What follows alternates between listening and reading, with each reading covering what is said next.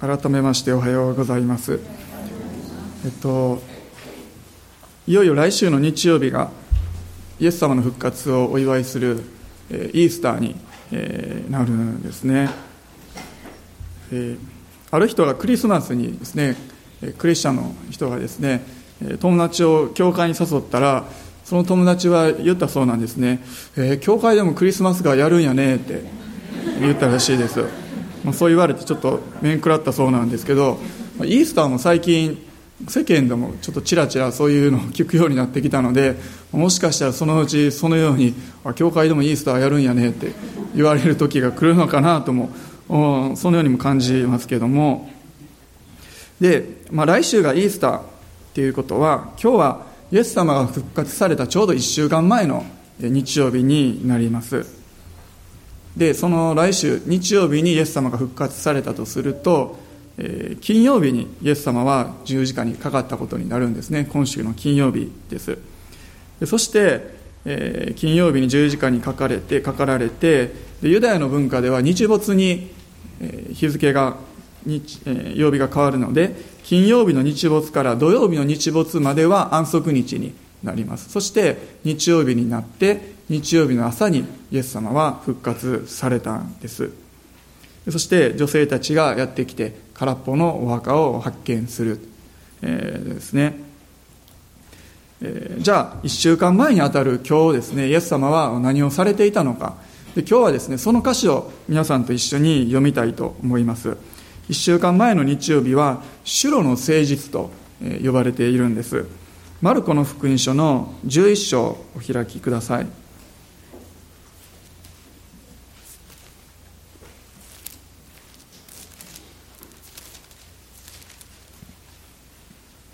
マルコの福音書の11章の1節から10節までを一緒に読んでいきたいと思います。マルコの11章の1から10節です。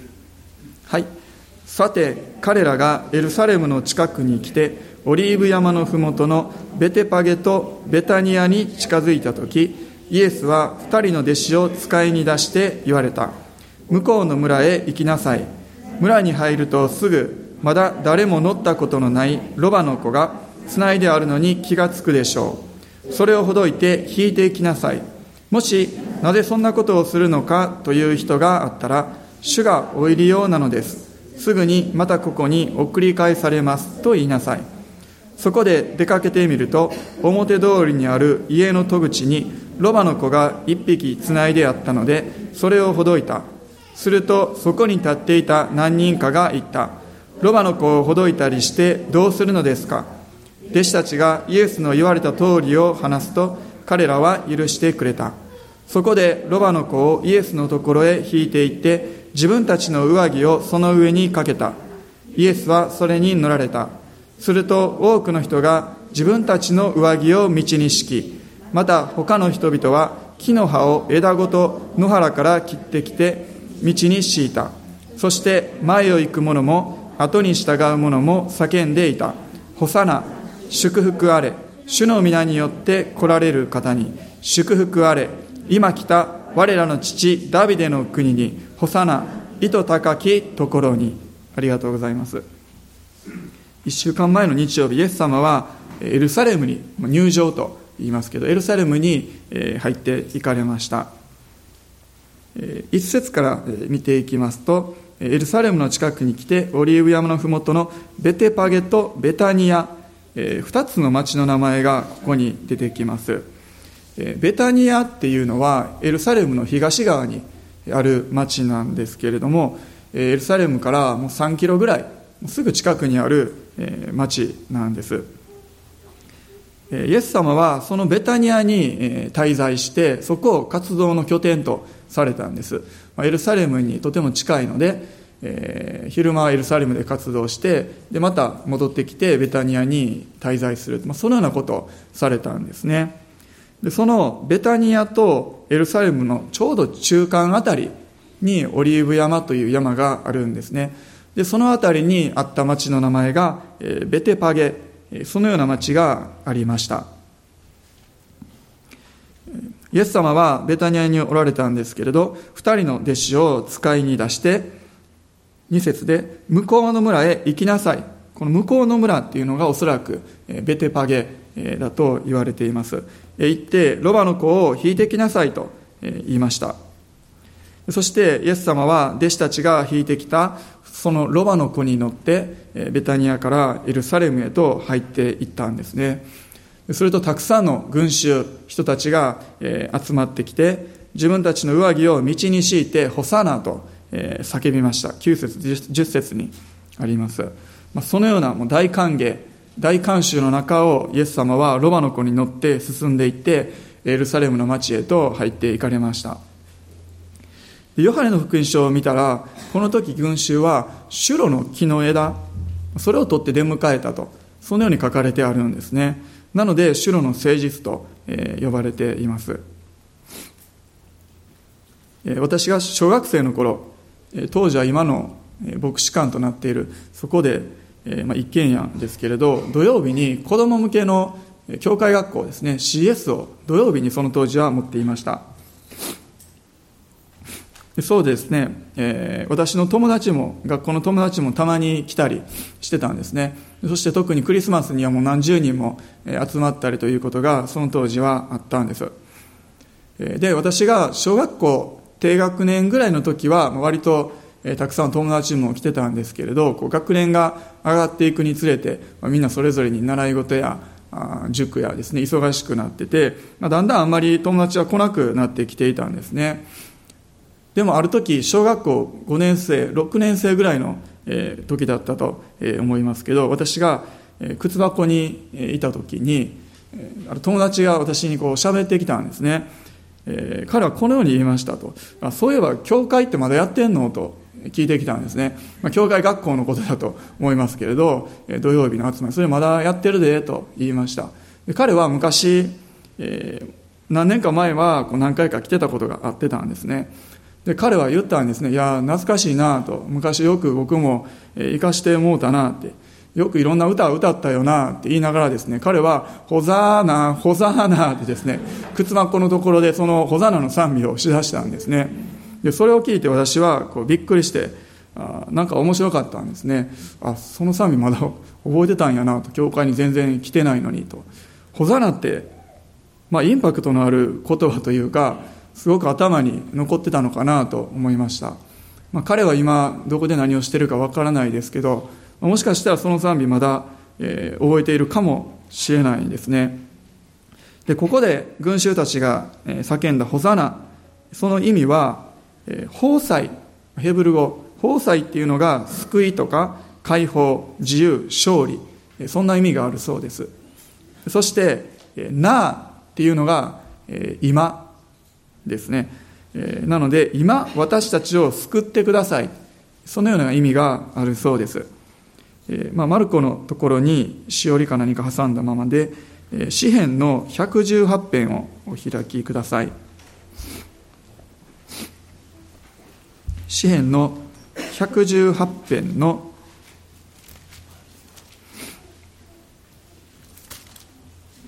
25節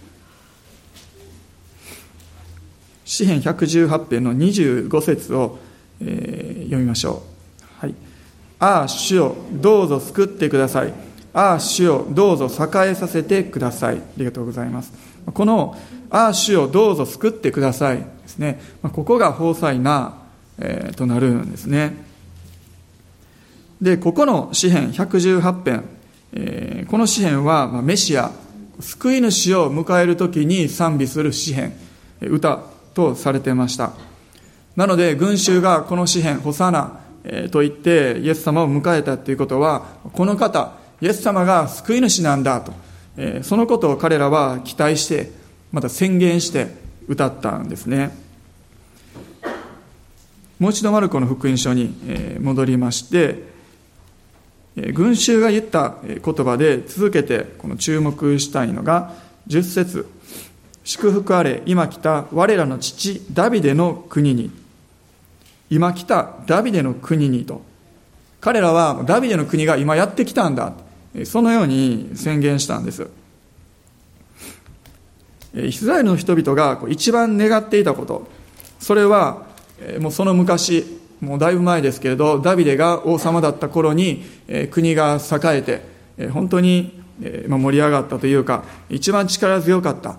その頃のようなイスラエルの国がもう一度やってきてほしい。そのように国が復興してほしい。それが彼らの一番の願いだったんです。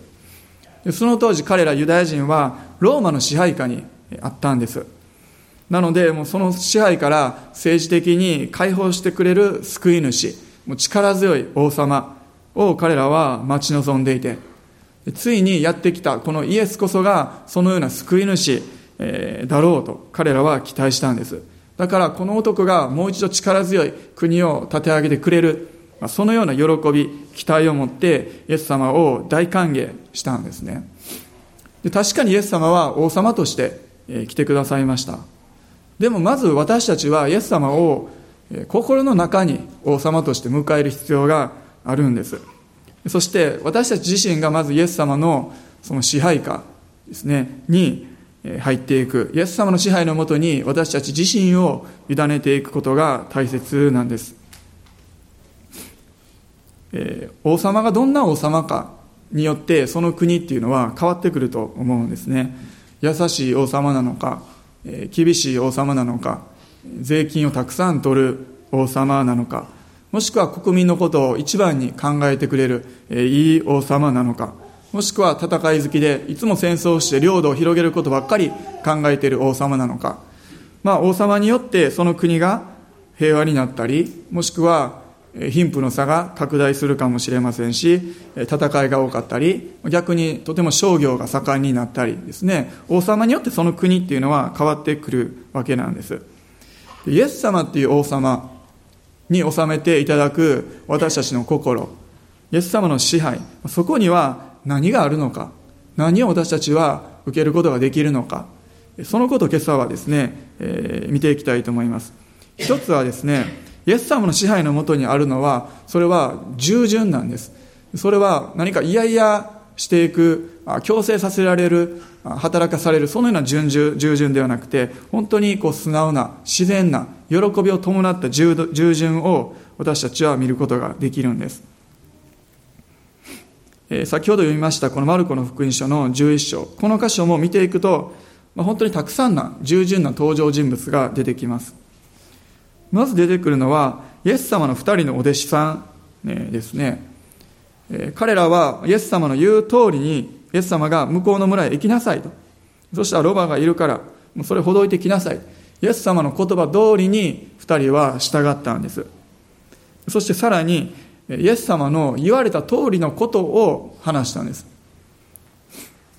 言われた通りのことを話すっていうのは、実は結構難しいかなと思います。イエス様に、主がお売りようなのです。すぐにまたここに送り返されますと言いなさい。そのように言われても、私たちは、ついつい何か聞かれたらですね、いや、実は私たちは、あの、ガリラヤの、こう、ナザレ出身のイエスという、あの近頃結構多分あなたもご存知でしょう、まあ、イエス様っていう人から使わされてきて言われたからこうロバの子を今ほどいて借りようとしているんですみたいな感じでですねこう長々とつい私たちは説明したくなってしまうと思うんですね主の語れと言われたことだけを語る彼らは本当に従順にそれをしたんです私たちもそのような従順さ、えー、見習うことが大切だと思うんですねえもう一つ次に登場人物は、ロバの子の持ち主ですね。彼らも従順だと思います。喜んでイエス様に自分たちの持ち物を使ってもらったんですね。私たちも、まあ、主がご入りようなら喜んで捧げます。喜んで使ってください。そのような従順さを持ちたいと、持っていたいと思うんです。ここの場面は4つの福音書全部に出てきます。で、ルカの福音書を見てみると、えー、特にこのロバの子の持ち主についてギリシャ語を見てみると主人たちってなっているんですね。複数形で書かれているんです。なのでもしかすると、ま、貧しい方たちが何人かで一匹のロバロバの子を所有していた。そういうような状況だったかもしれないんですね。そう思うとますます彼らのこう従順さ捧げる心お貸しする心というものを私たちは学ぶことができるんです。神様がどのように働かれるのか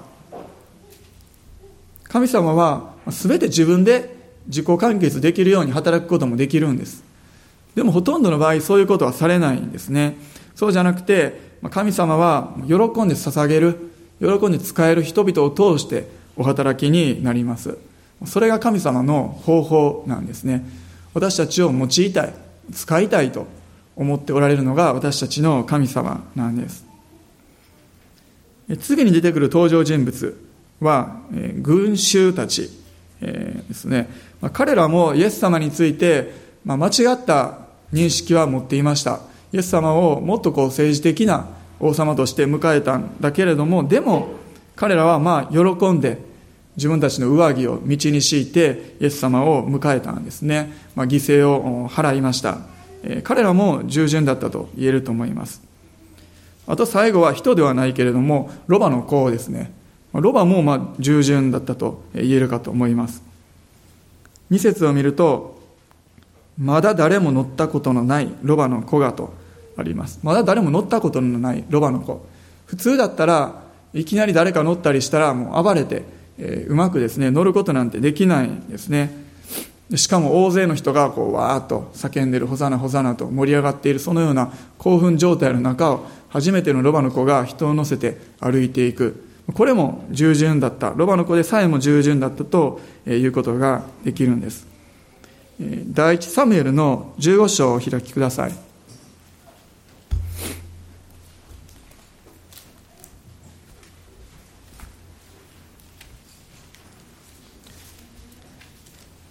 サムエル記第1の15章の22節を読みたいと思います。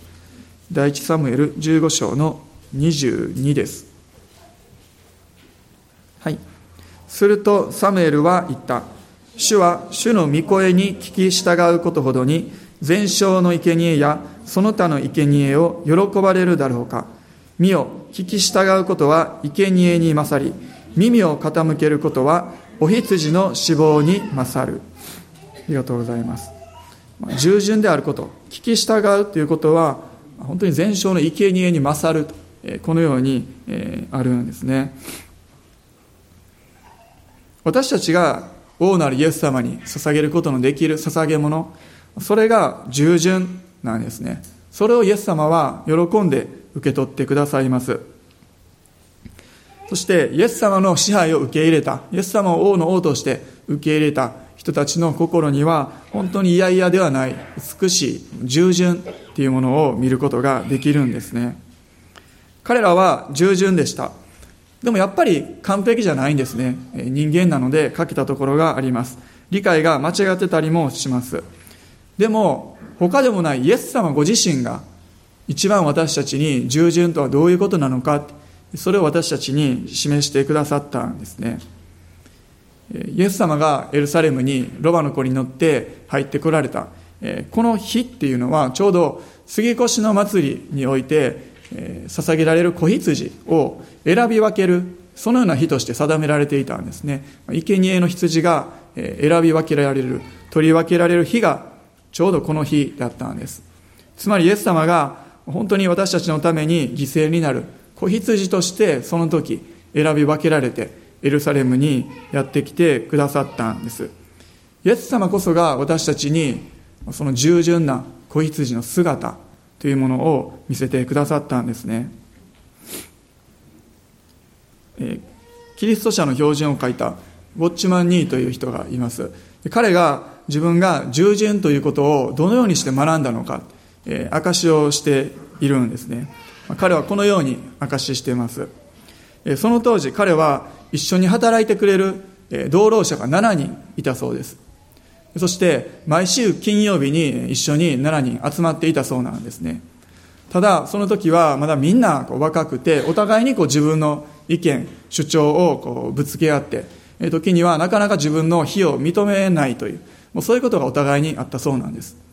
えー、特にウォッチマンに彼もちょっと自分が強いところがあっていつも意見を言ってこうそれを曲げることをしない、えそういうことがあったんですね、え特にその7人の中で1人彼よりも5歳年上の同労者がいて彼とはいつもも意見がぶつかってですね論争していたそうなんです。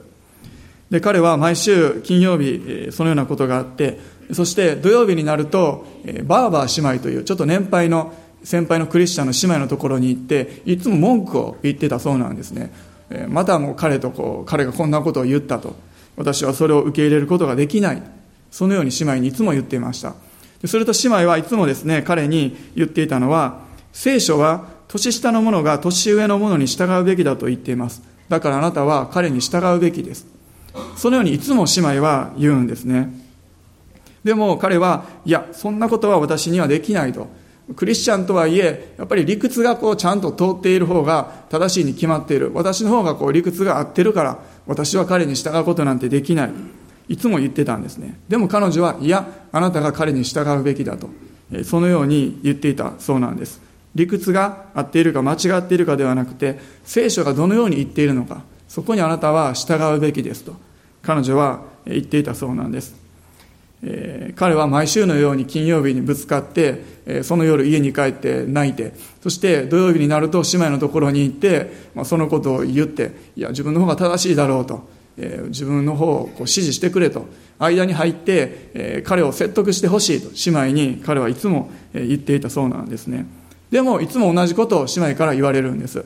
でそれを聞いては彼はあなんで自分はもっと5年早く生まれてたらよかったのにとですね。そのように悔やんでいたそうなんです。ある時また彼はその兄弟とぶつかってもうその時はもう明らかに自分の方が理屈で考えると合っていたんですね。なのでまた次の日彼は姉妹のところに行ってもう自分がどれだけ正しいか彼が間違っているそのことを主張したんです。でするとですね彼は今日こそはこの姉妹私の味方になってくれるだろうとそのように期待していたんですけれども姉妹はこのように言ったんですね。彼が間違っているか間違っていないかそれは別の問題です。あなたは今私の前で兄弟を訴えました。あなたは十字架を折った人のようですか？あなたは子羊のようですか？と。そのようにですね姉妹は彼に言ったんですね。その言葉が彼の心に突き刺さったんです。自分はイエス様のように十字架を追っている人だろうか？イエス様のようにほふられている子羊のように私はなっているだろうか？そのようにですね彼は自分に問いかけたんですね。いやとんでもない。自分は全然そんなものじゃない。正反対だと。その時彼は十字架の意味そして従順になるっていうことがどういうことなのか彼はその時学んだそうなんです。で私たちは本当にどうかなと思います。イエス様の十字架を追っているものとなっているか。そうじゃなくて誰かにですね十字架を無理やり背負わせようとしてないかなと思います。もしくは本当にほふられていく子羊のように私たちはなっているでしょうか。それともなんか誰かをほふろうとしてないかなって思う時あるんですね。皆さんがもし誰かとぶつかった時はそのように考えてほしいなと思います。自分はイエス様のように十字架を追っているかな子羊のようになっているかな。私たちが本当の意味で十字架につけられてそして従順になってへり下っていく時に砕かれた私たちを通して神様の命というものが流れていくんですね。イエス様の支配のあるところには従順があります。そしてその一番の見本というものをイエス様ご自身が私たちに見せてくださったんです。従順ということです。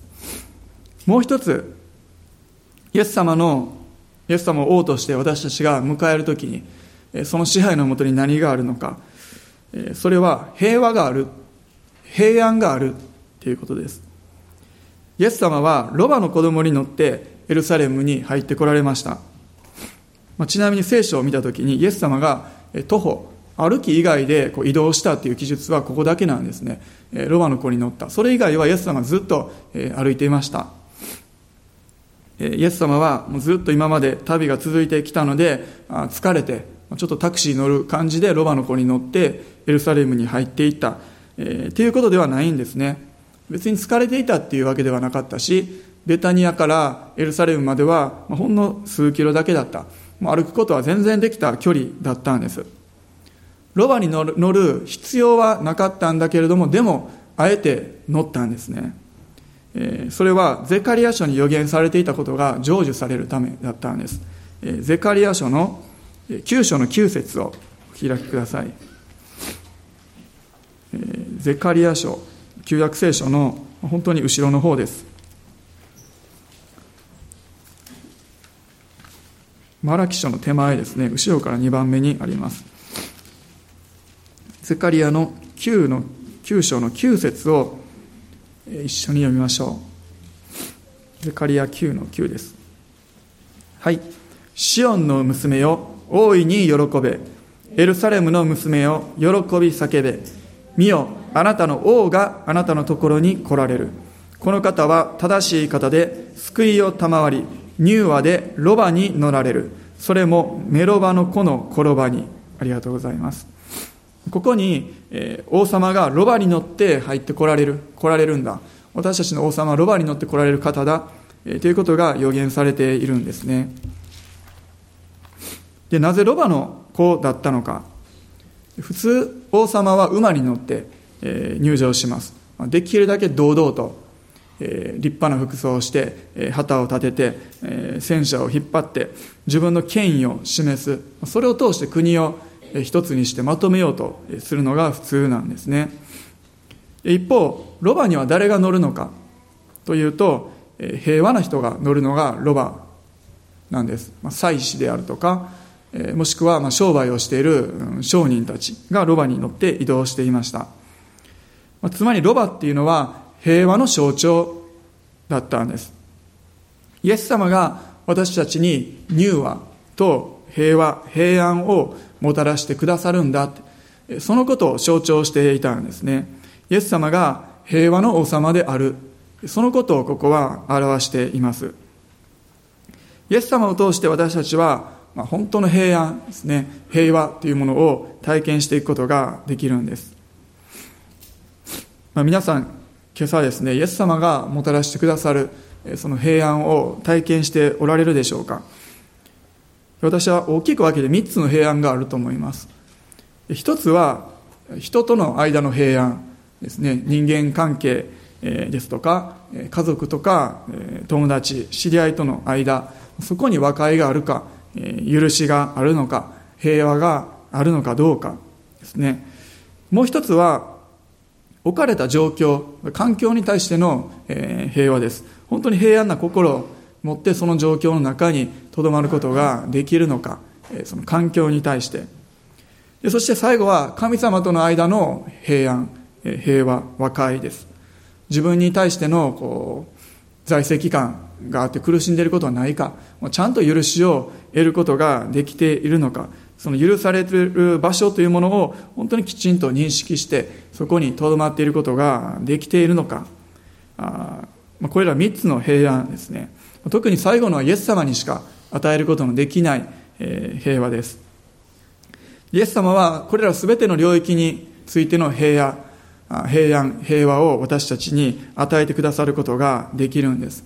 イエス様の支配のもとに私たちが入っていくときに必ずですね、私たちはそれを体験することができるんです。イエス様はすでにパリサイ人とか、えー、立法学者たちから命を狙われている、そのような状況にありました。そしてエルサレムというのは彼らイエス様に敵対している人たちの、まあ、ホームタウンと言われるようなところえだったのでエルサレムにこう来るということは本当に無謀な危険な行動だったんです。でもイエス様はこそこそと隠れながらえエルサレムに町に入ることをせずにもう恐れることなくもう堂々と大胆に入場してこられたんです。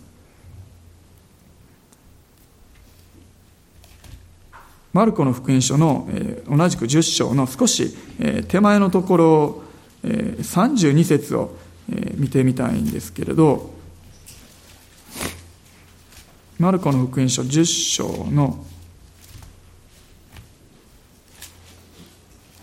32節のところにさて一行はエルサレムに登る途中にあった。イエスは先頭に立って歩いて行かれた。弟子たちは驚きまた後についていく者たちは恐れを覚えた。イエス様は先頭に立って歩いておられたんですね。恐れなど全く持っておられなかったんです。イエス様の堂々とした姿っていうのをここから見ることができるんです。一方弟子たちは驚いてまた後についていく者たちは恐れを覚えたんです。イエス様は恐れを覚えませんでした。でも後についてくる人は恐れを覚えていたんです。イエス様は平安に満たされていたんですね。平安があるところに恐れはなくなるんです。私たちが平安を得るときもう恐れをそこからですね締め出していくことができるんです。イザヤ書の32章をお開きください。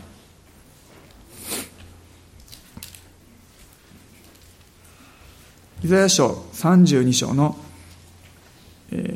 18節です。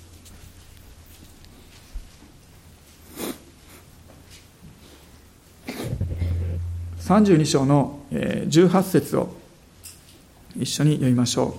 はい。私の民は平和な住まい、安全な家、安らかな憩いの場に住む。私の民は平和な住まい、安全な家、安らかな憩いの場に住む。イエス様は私たちにこのような平安を与えてくださって、本当に安らかに私たちは住んでいくことができます。有名な聖歌の476番、安けさは川のごとくっていう賛美があります。すべて安しっていう歌ですね。えっと英語で It is well with my soul. It is well, it is well っていう、本当に素晴らしい、まさしく平安っていう感じの賛美があるんです。でこの賛美を作ったのは、アメリカの弁護士の方だそうなんです。ホレイショ・スパフォード、スパフォードっていう人がこの賛美を作られたそうなんですね。で彼は1871年にシカゴであった、えー、大火事ですね、えー、大火災でもう全財産を失ってしまったそうなんです。でまた、その火事の直前には息子さんも失っていたんですね。で、本当にそのような大きな試練にあったスパフォードと、その家族には、ちょっと休むことが必要だ、休息が必要だということで、えじゃあちょっと旅行に行こう、えー、ということになりました。それで1873年に妻と4人娘さんがいたんですけれども、一緒にヨーロッパに旅行に行く計画をしました。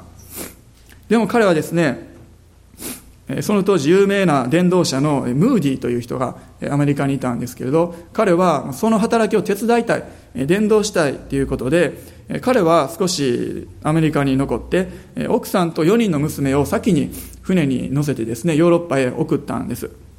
1873年1月15日、その船が港から出て行って、1週間後、太平洋の真ん中ぐらいでイギリスの船と正面衝突して、226人、船が乗ったまま沈んでしまったそうなんですね。これを通してスパフォードさんは4人の娘も失うことになってしまったんです。でも奥さんだけは救助されて生還することができました。えー、9日経った後に他の生存者と一緒に奥さんは、えイギリスについて、え電報をスパフォードさんに送ったんですね私一人だけが救助されました、えという電報を送ったそうです、えこの知らせを聞いてもうスパフォードはもう目の前がもう真っ暗に、なったんです愛する4人の娘を失ってえー、まあ、精神的に多分奥さんも不安定だろうと心配な気持ちを抱えながら彼自身もですね悲しみの中で船に乗ってイギリスを目指したそうなんですね。そしてイギリスを目指していく船の途中で船長さんと話していると船長さんはこのように言ったんです。もう少ししたらあなたの娘さんたちが眠っているところを通っていきますよと船長さんはこのように言いました。それまではスパフォードさんもなんとか自分を保とうと冷静さをですね保っていたんだけれどもその時に急に彼の心にもう嵐が吹き始めたそうなんです。彼は自分の部屋寝室にもう走っていってもう泣きながら一晩中神様に祈ったそうです。それからもう数日間彼は部屋から出てこなかったんです。もう彼の友達はもう心配して彼がもう本当にこんなことが続くから信仰を失ってしまったんじゃないのかなってそのように心配していました。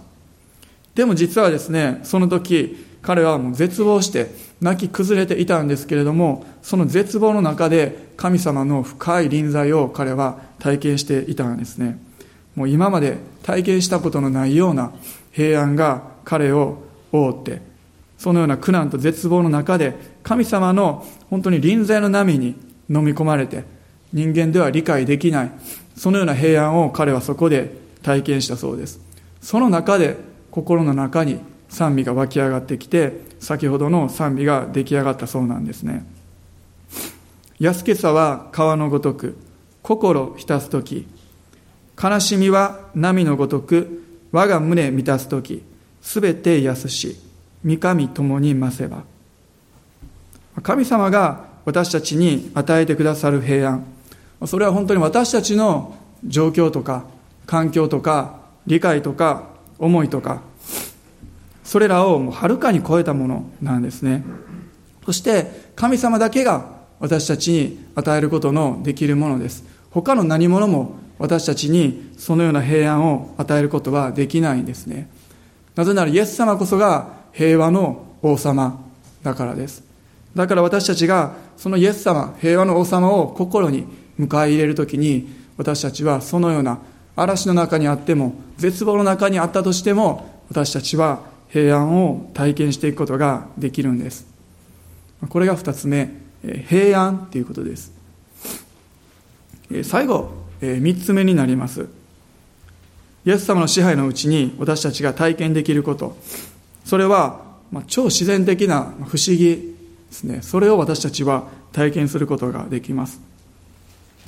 えー、もう一度先ほどのマルコの福音書の箇所に戻りますけれども弟子たちにイエス様はロバの子を借りてくるように言いました、まあ、ここの流れも本当に不思議な流れだなと思います。イエス様はその村にロバの子がつながれていることをご存知だったんです。そしてまたロバの持ち主もそれを貸してくれるということをイエス様は知っていたんですね、まあ、ある説説明によるとイエス様が前もって、全て段取りを組んでいて話つけといてで主がお入り用なのですとそういう合図を決めといてそのようにスムーズにいったっていうような説明もある、みたいなんですけれど、まあ、でも私はここを読むときに本当にイエス様が超自然的な力を用いられて全てを整えて、え見ておられてえロバの子を用いられたと考える方が流れが自然かなとえ私は思います。またさっきですね人を乗せたことのないロバまあ、普通は暴れるんだけれどもこの時は従順だったっていう話もしましたけれどもそれもやっぱりイエス様が全て治めておられる自然も支配しておられるその中でですねロバが従順になって用いられることができたということができます。私たちはイエス様が治めておられるその支配のもとで本当に不思議なこと印不思議また癒しや奇跡それを私たちは体験することができるんです。また本当にこんなに心心固くなな私たち罪深い私たちが許されて従順にされて主に仕えることができる。これ自体本当に主の奇跡だなと思うことがあるんですね。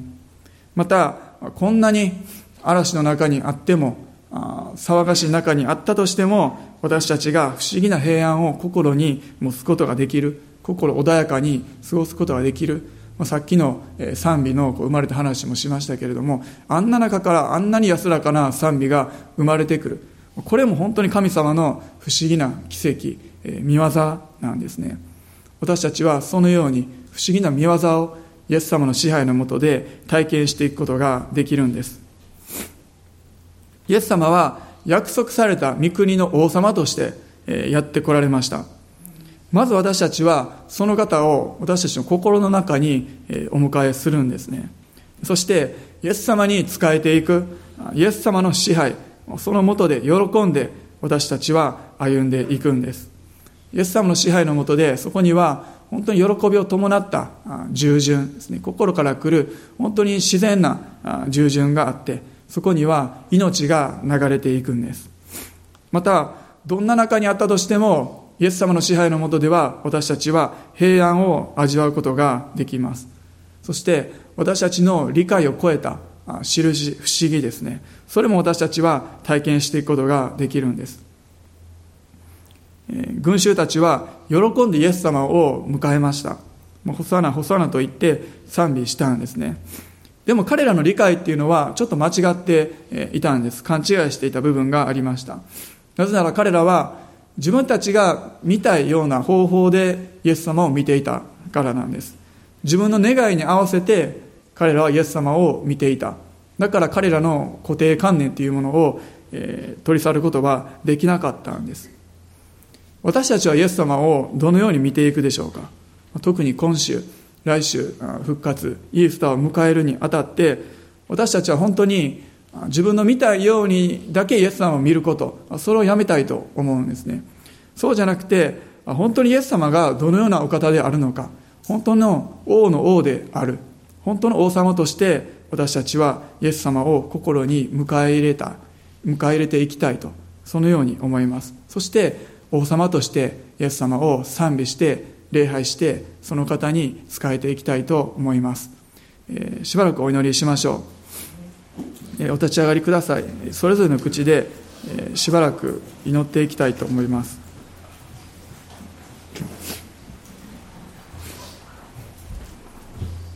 イエスがイエス様が私たちのためにこの地上に来てくださって十字架についてくださった。王の王として私たちのところに来てくださったこと。を本当に覚えて私たちの心その領域もイエス様に明け渡して本当に支配してもらいたいと思います。いろいろな思い煩いや不安が私たちの心にありますけれどもそのようなものに私たちの心を明け渡して許していくのではなくて本当にイエス様に全て支配させていただきたい。そのように願います。今心をイエス様の方に向けて本当に祈っていきたいと思います。ハレルヤ主よハレルヤ主よイエス様感謝します。全てあなたにお委ねします。イエス様が真の王様として私たちのところに来てくださったことを感謝します。いろいろな思いや考えありますけれどもそれらを今全てあなたの身元にお委ねいたします。主が治めておられることを感謝します。主が治めておられることを感謝します。全て支配しておられることを感謝いたします。ハレルヤ主よだから私たちは本当に喜んであなたに従いまた全てお任せすることができます。ありがとうございます。ハレルヤ主ハレルヤ主ハレルヤ主今週特にイエス様あなたの御業を思って感謝する週となりますように。ハレルヤハレルヤ主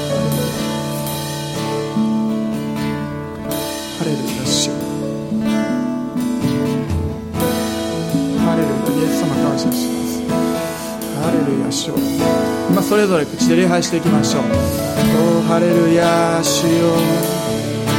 ハレルヤ主よ。ハレルヤ。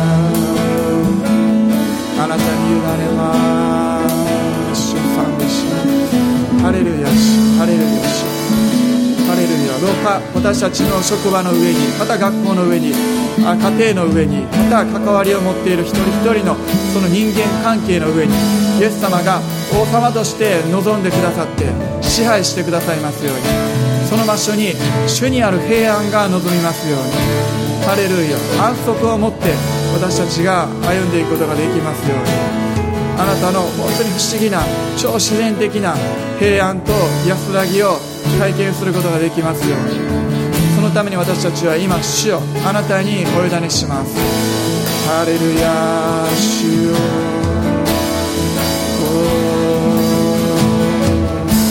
ハレルヤ主よ。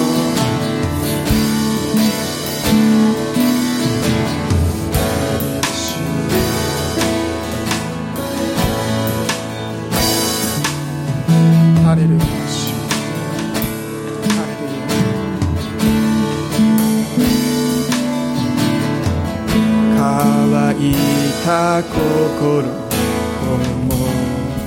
持って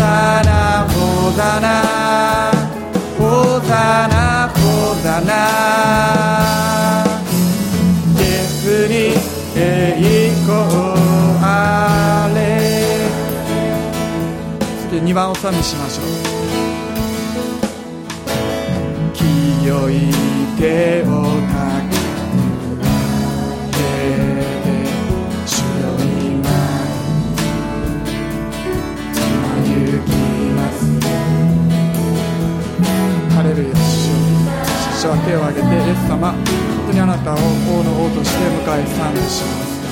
ハレルヤ主感謝します。ハレルヤ主ハレルヤ主偉大な偉大なあなたの御業変わらない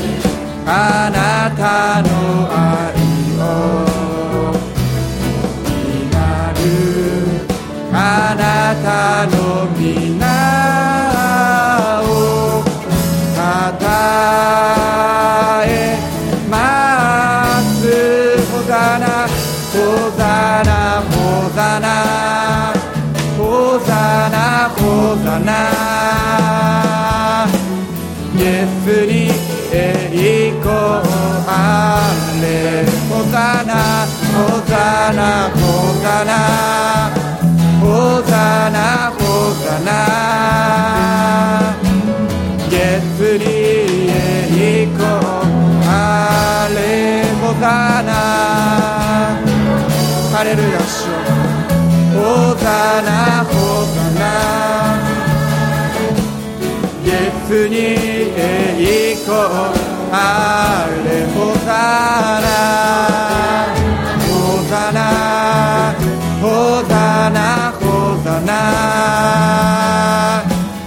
イエスに栄光あれ偉大な偉大なあなたの御業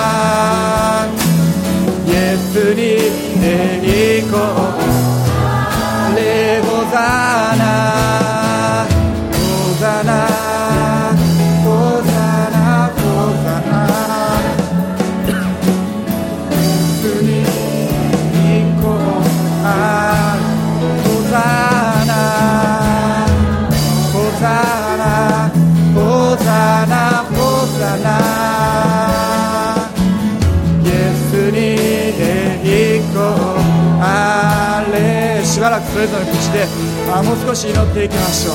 ハレルヤ主よ主を褒めたたえます。おー主を感謝します。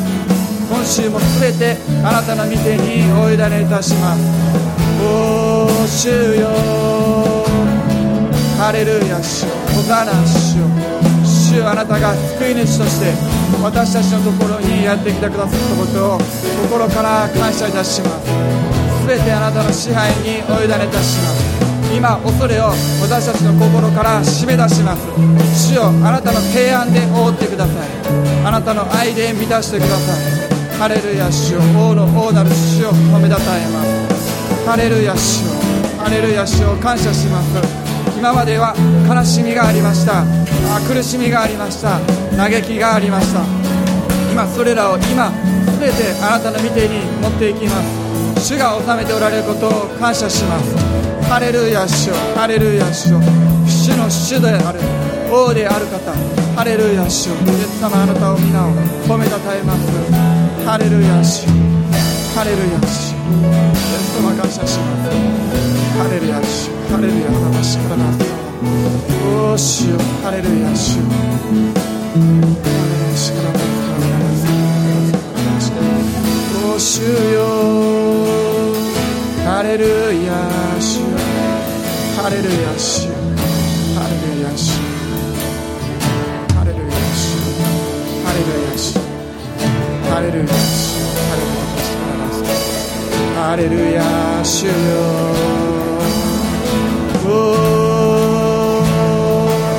ハレルヤ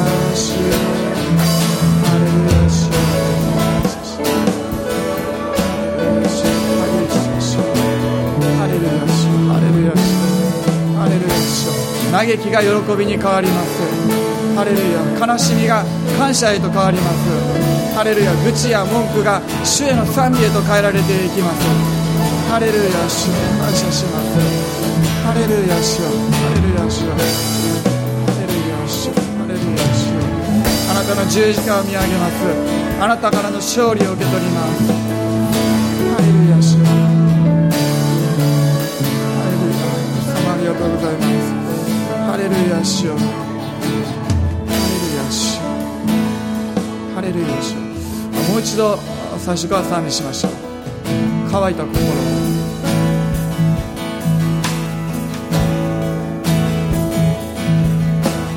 乾いた心。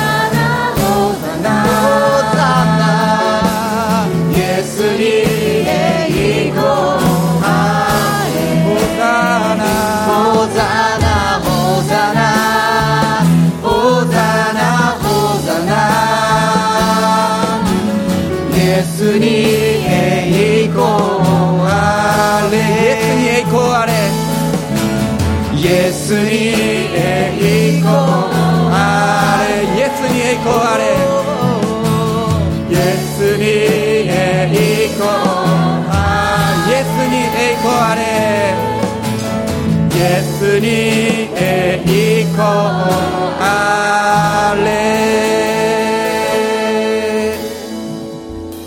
私たちの主イエス・キリストの恵み父なる神の愛精霊の親しき交わりがこの新しい週一日一日ここにおられるお一人お一人の上にまた中継でご覧になっておられる方また DVD を通してインターネットを通して一緒に礼拝しておられる方すべての方々の上に豊かにありますように。